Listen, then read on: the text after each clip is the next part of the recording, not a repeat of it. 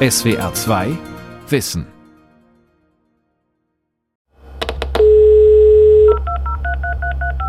Das Internet brachte vor rund 30 Jahren einen der größten Paradigmenwechsel unserer Zeit.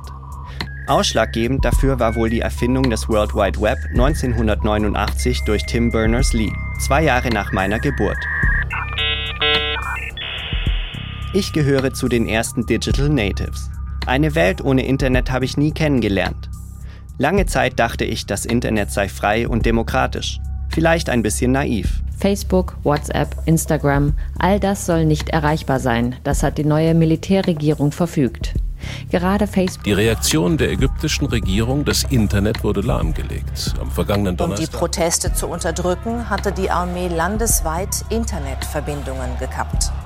Ich glaube, wir können die Bedeutung eines freien Internets gar nicht hoch genug aufhängen. Auch auf großen Webseiten wie Facebook äh, oder dergleichen passieren natürlich illegale Taten jeden Tag, aber trotzdem würde niemand auf die Idee kommen, deshalb jetzt Facebook zu sperren. Das Internet zwischen freier Information und staatlicher Überwachung von David Beck. Das Internet ist für uns alle Neuland.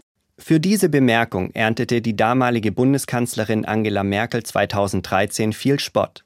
Denn schon damals war das Internet für die meisten von uns kein Neuland mehr. Es ist etwas geworden, über das gar nicht mehr nachgedacht wird. Es ist einfach da, oder?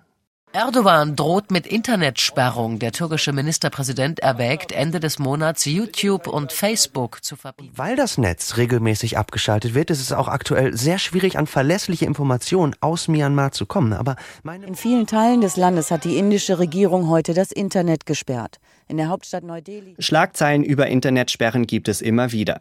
Sie haben mich stutzig gemacht. Kasachstan, Sudan, Myanmar. Meistens betreffen sie Länder, über die ich nicht viel weiß. Vielleicht, dass die politische Lage angespannt ist. In den vergangenen zehn Jahren zählte das Online-Magazin Protocol mindestens 850 solcher Internet-Shutdowns. Aber wie genau das technisch funktioniert, das Internet abschalten, darüber wird kaum bis gar nicht berichtet. Ich will wissen, wie das geht. Und dafür muss ich erst einmal verstehen, wie das Internet aufgebaut ist. Kann man dem Netz einfach so den Stecker ziehen? Hallo. Der D-Kicks, der Deutsche Commercial Internet Exchange in Frankfurt, ist einer der größten von fast 700 Internetknoten weltweit. In Frankfurt allein sind es 1071 Netze, die da zurzeit angeschlossen sind. Christoph Dietzel leitet Produktmanagement sowie Forschung und Entwicklung beim D-Kicks. Er erklärt mir die Grundlagen der Internetinfrastruktur. Mit den angeschlossenen Netzen, mittlerweile 1080 und es kommen ständig neue dazu, meint Dietzel größere Netzwerke von zum Beispiel meinem Internetanbieter. Wenn der mir die Möglichkeit geben will, mich auf einem sozialen Netzwerk auszutoben, dann muss das Netz des Anbieters mit dem des sozialen Netzwerks verbunden sein. Das passiert an solchen Internetknotenpunkten. Große Netzwerke sind meist an mehreren Knoten miteinander verbunden, um einerseits Kapazitäten zu erhöhen und andererseits Ausfällen vorzubeugen. Von außen kann niemand genau drauf gucken und mit Sicherheit sagen, wo Daten langlaufen. Wenn wir bei dem Beispiel bleiben, von Ihrem Netzbetreiber, der hat nicht nur eine Ausprägung in, sagen wir, ähm, Baden-Baden, sondern der hat natürlich auch in Frankfurt eine Präsenz in einem Rechenzentrum. Und irgendwo in der Stadt Frankfurt, in einem anderen Rechenzentrum, ist der Dienstebetreiber, der Social-Media-Anbieter zum Beispiel. Zu den Kunden des D-Kicks gehören große Namen wie Facebook, Google, Netflix, aber auch Netzwerke von Universitäten und Forschungseinrichtungen oder Unternehmen. In einem Rechenzentrum zeigt mir Christoph Dietzel, wo die Netzwerke verschaltet werden und das Internet zum Internet wird, dem Netz der Netze. Wir stehen hier, um mal eine Hausnummer zu sagen, vielleicht vor 200 Kunden. Wenn man dem Internet den Stecker ziehen kann, dann hier. Weil uns ein schlecht gelaunter Sicherheitsmann begleitet, frage ich allerdings lieber, als dass ich es ausprobiere. Was würde passieren, wenn ich äh, hier jetzt einen Stecker ziehen würde? Es käme sehr darauf an, welchen, aber ähm, vermutlich würde das einen Kunden betreffen oder nur ein Teil eines äh, Dienstes von einem Kunden. Also für den Kunden wäre das natürlich äh, nicht schön, aber die praktischen Auswirkungen auf das Internet als Gesamtes wäre vernachlässigbar. Auch der Ausfall, beabsichtigt oder nicht, eines größeren Teils des D-Kicks in Frankfurt würde noch nicht zu einem Komplettausfall des Internets insgesamt, in Deutschland oder sogar nur in Frankfurt führen, sagt Dietzel. Wir vergleichen das vielleicht mal mit so einem Autobahnkreuz, Brücke stürzt ein. Ne, dann nimmt man die nächste Autobahn, dann ist die irgendwann verstopft, dann nehmen wir die Landstraßen, dann sind die auch verstopft, dann routet uns ähm, unser Navi durch irgendeine Seitenstraße, ja, die ist dafür gar nicht ausgelegt. Ne? Ein paar kommen aber wunderbar durch. Die sagen, ja gut, wir waren halt zwei Minuten später, aber im Prinzip sind wir angekommen. Mir wird klar, dass dieser Teil der Internetinfrastruktur nicht der ist, an dem ich ansetzen müsste, um das Internet abzuschalten, wenn ich ein Diktator wäre. Zugegeben, es ist naiv zu glauben, dass ich einfach irgendwo einen Stecker ziehen kann. Vor allem sind Internet-Shutdowns oft keine Radikalschläge gegen das gesamte Internet. Zumindest nicht gegen alle Nutzerinnen und Nutzer. Denn das Internet gehört zur kritischen Infrastruktur. Und sich selbst wollen die Mächtigen in der Regel auch nicht einschränken. Auch Diktatoren wollen Netflix schauen. Genauso wie ein Internet-Shutdown also differenzierter ablaufen muss, überlege ich mir jetzt genauer, wie ich die Frage beantworten kann, wie man das Internet abschaltet. Tag, hallo. Hallo, David Beck hier vom SWR. Ich habe einen Termin mit Herrn Völsen. Mhm. Ja, genau. Dankeschön. Ich fahre nach Berlin und spreche mit Daniel Völsen von der Stiftung Wissenschaft und Politik, Experte für Technologiepolitik. Bevor wir die Frage klären können, wie man das Internet abschaltet, sprechen wir zunächst darüber, was das Internet überhaupt ist. In den Fachzirkeln gibt es da eine, finde ich, ganz hilfreiche Unterscheidung zwischen zwei wesentlichen zwei Ebenen der Internetinfrastruktur. Da wird unterschieden zwischen einmal der, der ganz praktisch physischen Ebene, da geht es um die Kabelverbindung, da geht es um die Unterseekabel, da geht es um Rechenzentren. Und Internetknoten wie dem D-Kicks. Das ist also die eine, die physische Ebene. Das zweite ist die sogenannte logische Ebene. Hier geht es um Protokolle, Standards, eine ganze Menge Software letztlich, die notwendig ist, damit über diese physische Infrastruktur dann auch tatsächlich Daten ausgetauscht werden können. In der Straßenmetapher von Christoph Dietzel sind diese Protokolle und Standards die Verkehrsregeln. Und da weder diese Regeln noch die Infrastruktur zentral gesteuert werden, ist es schwierig, die Kontrolle über das gesamte Internet zu erlangen. Was durchaus aber möglich ist, ist, dass man in Teilnetzen diesen Datenverkehr unterbricht. Man kann dann ganze Teilnetze lahmlegen, komplett ausschalten tatsächlich auch. Oft, wenn Leute über Internet-Shutdowns reden, dann meinen sie damit diese Komplettstilllegung. Sehr viel häufiger sehen wir aber, dass Staaten darauf drängen, bestimmte Dienstleistungen etwa zu unterbinden. Das heißt, man kann dann über die Mobilfunknetze etwa noch telefonieren, kann aber nicht mehr darüber auf äh, Datenverbindungen zugreifen. Man kann es auch noch feiner gestalten. Man kann sagen, ihr könnt auf Datenverbindungen zugreifen, aber wir unterbinden die Verbindung zu bestimmten Servern, die notwendig sind für zum Beispiel WhatsApp oder Telegram oder andere Messaging-Dienste. Und solche Blockaden haben häufig ähnliche Auswirkungen wie ein kompletter Shutdown, machen aber viel weniger Schlagzeilen. Telekommunikationsunternehmen in vielen Ländern bieten Verträge an, bei denen das Surfen auf Facebook nicht zum Datenvolumen zählt. Die Nutzerinnen und Nutzer können so, ohne mehr als die Vertragsgrundgebühr zu zahlen, so viel Zeit auf Facebook verbringen, wie sie wollen. Und nirgends sonst im Internet. Warum auch? Fast alles, was es sonst wo im Internet gibt, gibt es auch auf Facebook. Nachrichten, Shopping, Katzenvideos und natürlich Messaging mit Freunden und Verwandten. Viele Facebook-User kennen gar nichts anderes vom Internet. Ein Fakt, der von Facebook wahrscheinlich so gewollt ist, mindestens aber hingenommen wird, wie in einem Artikel von Iris Orris deutlich wird. Sie ist Direktorin für Internationalisierung für Facebook bei Meta Platforms. In Entwicklungsländern herrscht ein sehr geringes Bewusstsein für das Internet.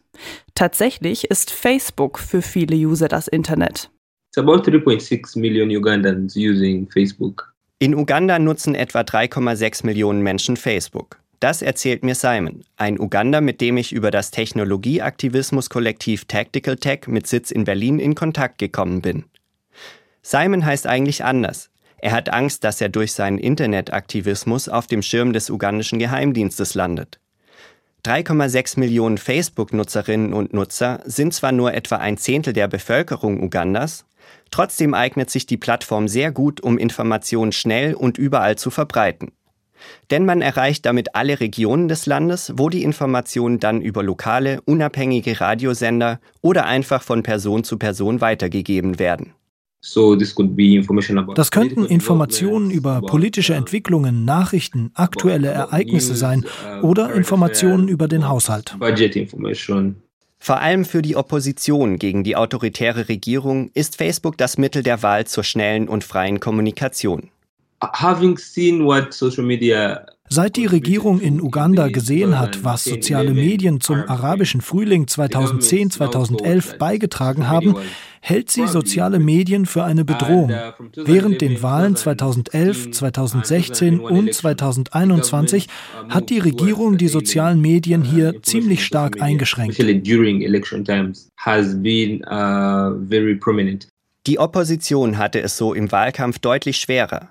Und während ein Großteil des Internets nach der Wahl wieder freigegeben wurde, blieb Facebook gesperrt. Sehr zum Ärger der jungen Bevölkerung in Uganda. Fast 80 Prozent sind jünger als 35 Jahre. Das Internet ist fester Teil des Alltags und hat auch wirtschaftlich eine große Bedeutung. Ich glaube, der letzte Shutdown hat Uganda Millionen von Dollar am Tag gekostet. Aber falls die Regierung glaubt, sie verliert das Spiel, dann wird sie wieder den Ausschalter drücken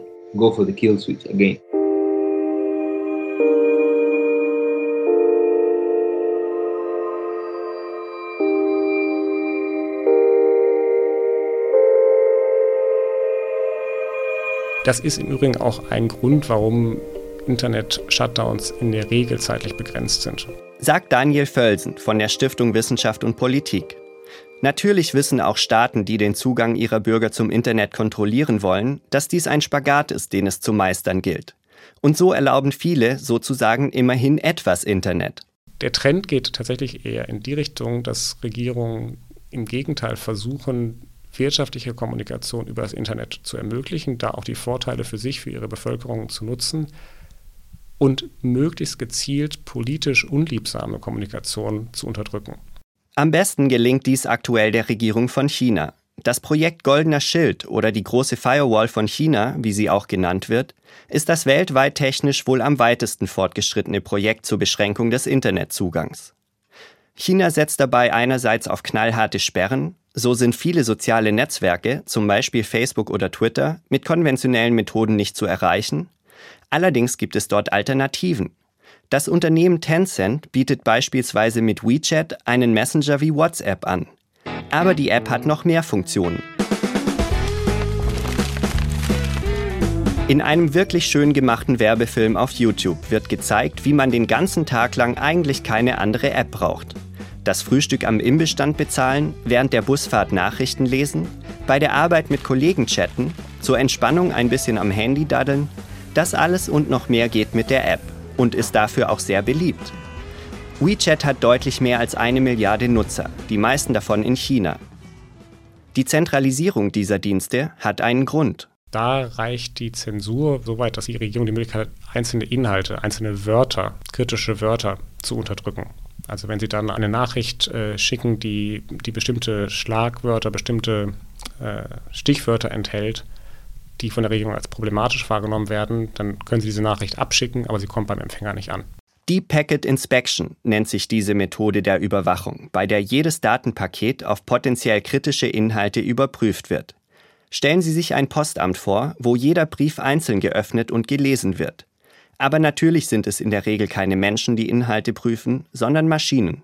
Sie sind da schon sehr fortgeschritten, seit Jahren dran, investieren da sehr viel, stecken da auch viel äh, Man- und Woman-Power rein. Und das ist ein Modell, was für immer mehr autoritäre Staaten in der Welt attraktiv wird. Und mit dieser Attraktivität tut sich für China auch ein neues Geschäftsfeld auf. Reporter ohne Grenzen vermutet, dass mindestens Iran, Kuba, Vietnam, Belarus und Simbabwe Technologie zur Überwachung und Zensur des Internetverkehrs von China erworben haben. Kontrolle über das Internet geht aber auch einfacher. Das Blockieren von Webseiten funktioniert, sagt Lev Gershensson, ehemaliger Chef des russischen Nachrichtenportals Yandex News. Nach der Besetzung der Krim 2014 wanderte er nach Deutschland aus und beobachtet von hier die Internetzensur in seinem Heimatland. Ich habe von einer Reihe unabhängiger Nachrichtenseiten gehört, die jahrelang frei gearbeitet haben. Aber seit sie blockiert sind, haben sie 75 bis 80 Prozent ihres Publikums verloren.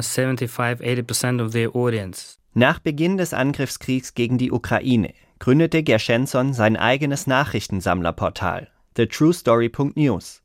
mit dem er eine vielfältige, unabhängige Berichterstattung zugänglich machen will. Das passt aber natürlich nicht ins Konzept der staatlich kontrollierten russischen Propaganda. Wir halten aktuell den Rekord, was die Geschwindigkeit einer Blockade angeht. Nach nur drei Tagen hat man uns blockiert. Gesperrt sind in Russland viele Seiten westlicher Medien, zum Beispiel die der Deutschen Welle oder der BBC. Auch unabhängige russische Medien sind gesperrt, zum Beispiel das vom ehemaligen Schachweltmeister Garry Kasparov betriebene Nachrichtenportal kasparov.ru. Selbst die Webseite des in der Ukraine entwickelten Computerspiels Stalker 2 ist von Russland aus nicht erreichbar. Eigentlich ist das reine Blockieren von Webseiten ein relativ plumpes Werkzeug, um den Zugang zu einer Webseite zu unterbinden.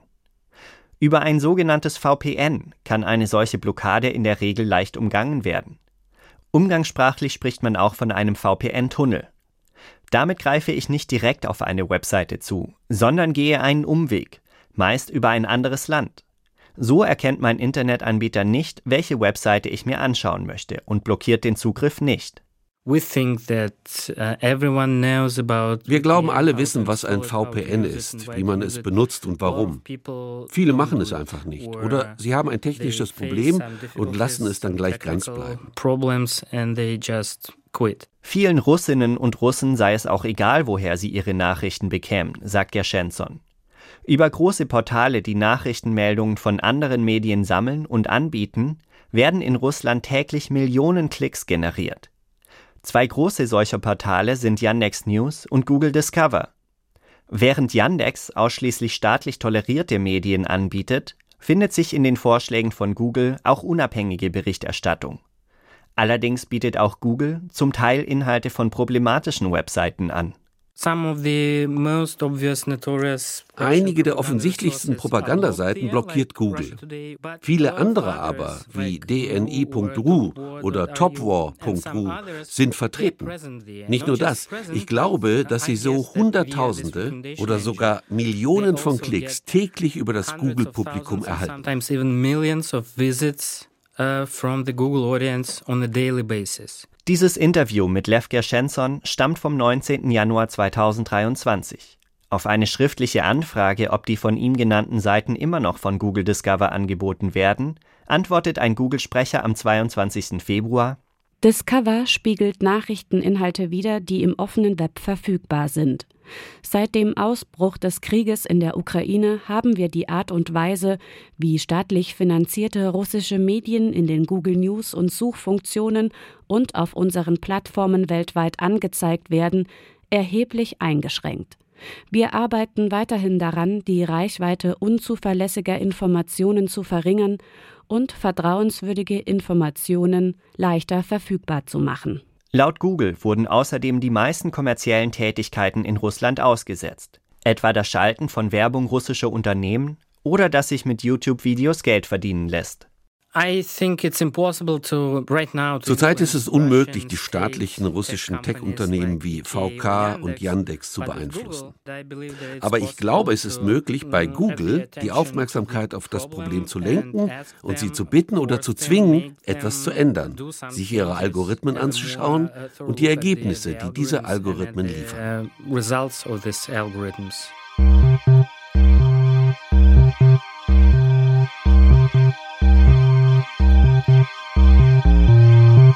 Wenn ein Internet-Shutdown also nicht binär ist, ja, nein, Zugang oder kein Zugang, dann frage ich mich, wo wir uns in Deutschland und der EU auf diesem Spektrum befinden.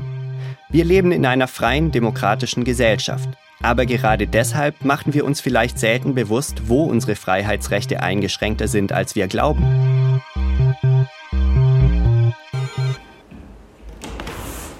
Hallo. Hallo. Ich spreche mit Felix Reda von der Gesellschaft für Freiheitsrechte in Berlin.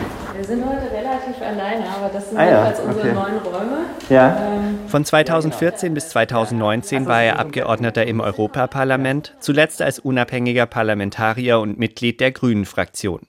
Dort hat er sich vor allem für netzpolitische Themen eingesetzt, zum Beispiel bei der Diskussion um Uploadfilter, die verhindern sollen, dass urheberrechtlich geschütztes Material auf Plattformen wie YouTube hochgeladen werden kann. Grundsätzlich würde ich aber sagen, dass äh, das Internet in Deutschland freier ist als in vielen anderen Ländern und äh, man meistens auf alle Inhalte zugreifen kann. Aber auch da äh, ist es so, dass zum Beispiel bestimmte Webseiten gesperrt werden. Diese Sperren sind hier nicht politisch motiviert, wie in Ländern wie China, Uganda oder Russland, sondern betreffen Webseiten mit illegalen Inhalten, allen voran Kinderpornografie und urheberrechtlich geschütztes Material.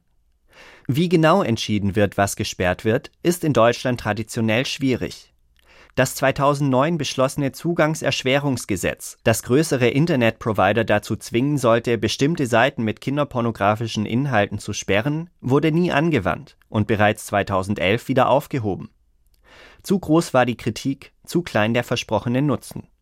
Und zu groß wäre vermutlich auch der Aufwand für die Kontrolleure gewesen, denn welche Seiten gesperrt werden sollten, sollte vom Bundeskriminalamt festgelegt werden.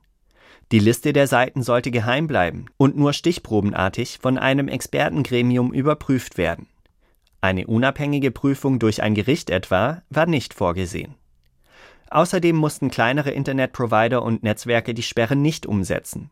Für deren Nutzer wären die Seiten also weiterhin erreichbar gewesen. Seit Anfang 2021 gibt es einen Vorstoß aus der Privatwirtschaft, Webseiten mit urheberrechtsverletzendem Material zu sperren die Clearingstelle Urheberrecht im Internet. Das ist ein freiwilliger Zusammenschluss von ähm, Verbänden der Unterhaltungsindustrie und den Internetzugangsanbietern. Dort werden ähm, Webseiten gesperrt, äh, wo sie sich darauf geeinigt haben, dass dort Urheberrechtsverletzungen stattfinden. Wieder sind es keine Gerichte, die die Sperren beschließen. Im Gegensatz zum Zugangserschwerungsgesetz nicht einmal eine Polizeibehörde. Noch ein Aspekt an diesem Konstrukt ist problematisch. Lange war das Kerngeschäft von Internetzugangsanbietern eben das, der Zugang zum Internet. Und lange vertraten sie auch den Standpunkt, dass sie nicht für die Inhalte der Webseiten verantwortlich seien und auch nicht dafür, auf welche Inhalte ihre Kundinnen und Kunden zugreifen. Sie sahen sich als reine Vermittler. Also genauso wie die Post nicht die Briefe öffnet, um zu schauen, ob dort Drogen verschickt werden. Und das war, denke ich, auch ein sinnvoller Ansatz zu sagen, also ein Internetzugangsanbieter ist für die Inhalte, die auf Webseiten abrufbar sind, nicht verantwortlich. Jetzt war es allerdings so, dass die Internetzugangsanbieter in Deutschland äh, die Kosten von Gerichtsverfahren wahrscheinlich sparen wollten, uns nicht darauf ankommen lassen wollten, von einem Gericht dazu verpflichtet zu werden, eine Webseite zu sperren und das stattdessen jetzt eben in vorauseilendem Gehorsam tun. Und ich glaube, das hat auch damit zu tun, dass eben viele dieser Internetzugangsanbieter nicht mehr nur reines Geschäft mit dem Zugang zum Internet machen, sondern eben teilweise auch mit Inhalten und dadurch dann auch andere Interessen haben, als einfach nur ihren Kundinnen und Kunden den besten Internetzugang zu geben. Ob legal oder nicht, Webseiten, die Filme oder Musik anbieten, sind auf einmal Konkurrenten der Internetanbieter. Und das ist normalerweise eigentlich nicht in Ordnung, dass ein Wettbewerber sagt, okay, dieser andere Wettbewerber hier ist illegal und den sperren wir aus dem Markt aus. Gesperrt werden sollen Seiten, die, wie es im selbst auferlegten Verhaltenskodex der Clearingstelle heißt, strukturell urheberrechtsverletzend sind. Wie genau beschlossen wird, welche Seiten das betrifft, liegt im Ermessen der Clearingstelle. Immerhin werden die Sperren von der Bundesnetzagentur geprüft. Dass das funktionieren kann, glaubt Felix Reda aber nicht. Es ist völlig illusorisch zu versuchen, jegliche illegalen Handlungen im Internet zu unterbinden. Und auch auf großen Webseiten wie Facebook äh, oder dergleichen passieren natürlich illegale Taten jeden Tag. Aber trotzdem würde niemand auf die Idee kommen, deshalb jetzt Facebook zu sperren. Ich denke, es ist äh, wichtig, dass man versucht, illegale Inhalte an der Quelle zu bekämpfen. Wir hatten in Deutschland schon mal eine Diskussion über Netzsperren. Das war so äh, rund um das Jahr 2009, 2010. Mit dem Zugangserschwerungsgesetz? Und da haben auch zivilgesellschaftliche Gruppen sehr eindrucksvoll zeigen können, dass es in aller Regel möglich ist, diese Webseiten an der Quelle zu löschen.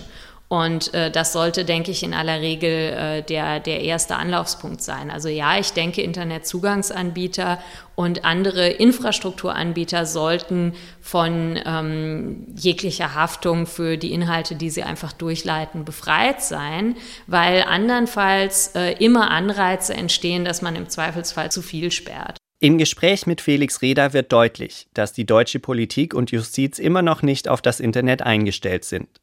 Man kann sich zwar sehr einfach über das Zitat der damaligen Bundeskanzlerin Angela Merkel von 2013 lustig machen, Sie erinnern sich, Das Internet ist für uns alle Neuland. Und doch hat Angela Merkel den Finger in die richtige Wunde gelegt. Aber nicht tief genug, findet Felix Reder. Ich weiß immer nicht, äh, äh, was ich mit diesem Zitat anfangen soll, weil ähm, es auf der, also gleichzeitig wahr und falsch ist. Ne? Also damals wurden halt viele digitalpolitische Fragen von der Politik einfach nicht ernst genommen und auf einmal ähm, ist man dann ganz erstaunt darüber, dass Digitalpolitik irgendwie ein wichtiges politisches Feld ist.